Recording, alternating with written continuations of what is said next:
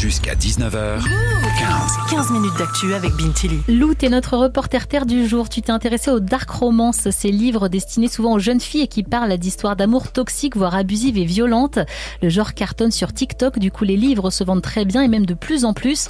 On le voit notamment avec la saga Captive. Oui, 350 000 exemplaires se sont vendus en moins d'un an. Captive, c'est un roman où le monde est régi par des réseaux criminels et où chaque chef de clan, un homme bien sûr, possède une prisonnière.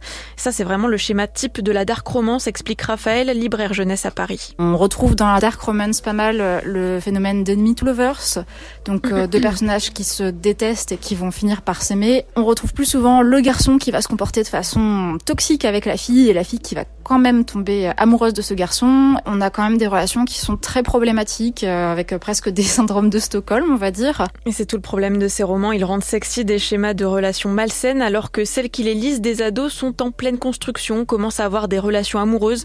Donc quand elles vendent la dark romance, Raphaël est très vigilante. Ce sont des romans où il faut qu'il y ait une médiation, que je sois présente pour euh, dire ce qu'il y a dedans, euh, pouvoir échanger avec les lectrices, que c'est plutôt des lectrices qui lisent ce type de, de romans. Je dois par exemple parfois mettre le holà sur des filles trop jeunes de 12 ans euh, qui ont envie d'acheter Captive et d'autres. Alors Lou, la jeune génération est pourtant sensible aux questions de féminisme. Pourquoi les jeunes lisent ces histoires avec des codes très patriarcaux? Bah, Pour répondre à ça, je suis allée voir les principales intéressées. Par exemple, Pomme et Léa, 15 ans, elles traînent devant leur lycée à Paris. Perso, j'ai toujours aimé un peu la romance, mais euh, j'ai commencé un peu la dark romance, euh, spicy et tout, genre euh, en 5e, 4e. Et euh, du coup, après, je demandais que des livres comme ça, parce que euh, sinon, c'est trop ennuyeux, je trouve. Moi, j'aimais beaucoup euh, les histoires de mafia et de romance, etc. Et j'ai commencé par ça.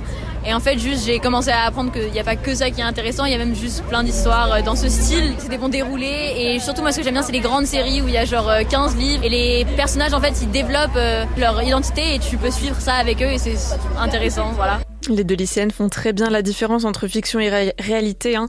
La dark romance, oui, c'est du fantasme, mais c'est aussi irréaliste pour elle.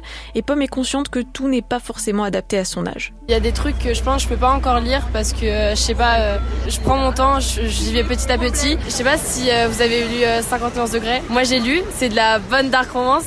Mais enfin, des fois, je trouve ça un peu chaud. Enfin, je trouve que des fois, la dark romance, ça représente trop l'homme comme supérieur et genre c'est le mal absolu et tout. Enfin, ça, ça répond un peu à tous les préjugés qu'on a sur l'homme qui a du pouvoir sur la femme et tout ça. Je trouve ça un peu dommage. La dark romance, c'est vraiment ambivalent, rappelle Raphaël, notre libraire jeunesse. D'un côté, oui, ça met en avant des relations très toxiques, mais ça permet aussi à des jeunes filles de s'ouvrir aux livres. Moi, j'ai fait le choix de les avoir dans la librairie parce que j'ai pas mal de filles qui sont rentrées pour la première fois dans la librairie grâce à ces romans euh, parce que ce sont des phénomènes de, du monde de l'internet. Et donc euh, faire qu'elles se sentent bien accueillies, qu'elles sont légitimes en librairie, qu'elles puissent échanger avec moi, c'est un premier pas dans la librairie, même si c'est pas avec un roman que je recommande, euh, mais ça permet de, des fois de faire des lectrices.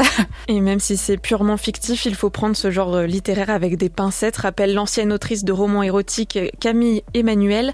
Pour elle, la dark romance glamourise l'emprise et rend érotique le viol. Plus généralement, ça freine l'émancipation féminine. Et c'est vrai qu'avec le recul, je me dis que Twilight m'a bien matrixé, alors prudence, enchaîner un livre féministe après une dark romance, ça peut aider. Merci beaucoup Lou.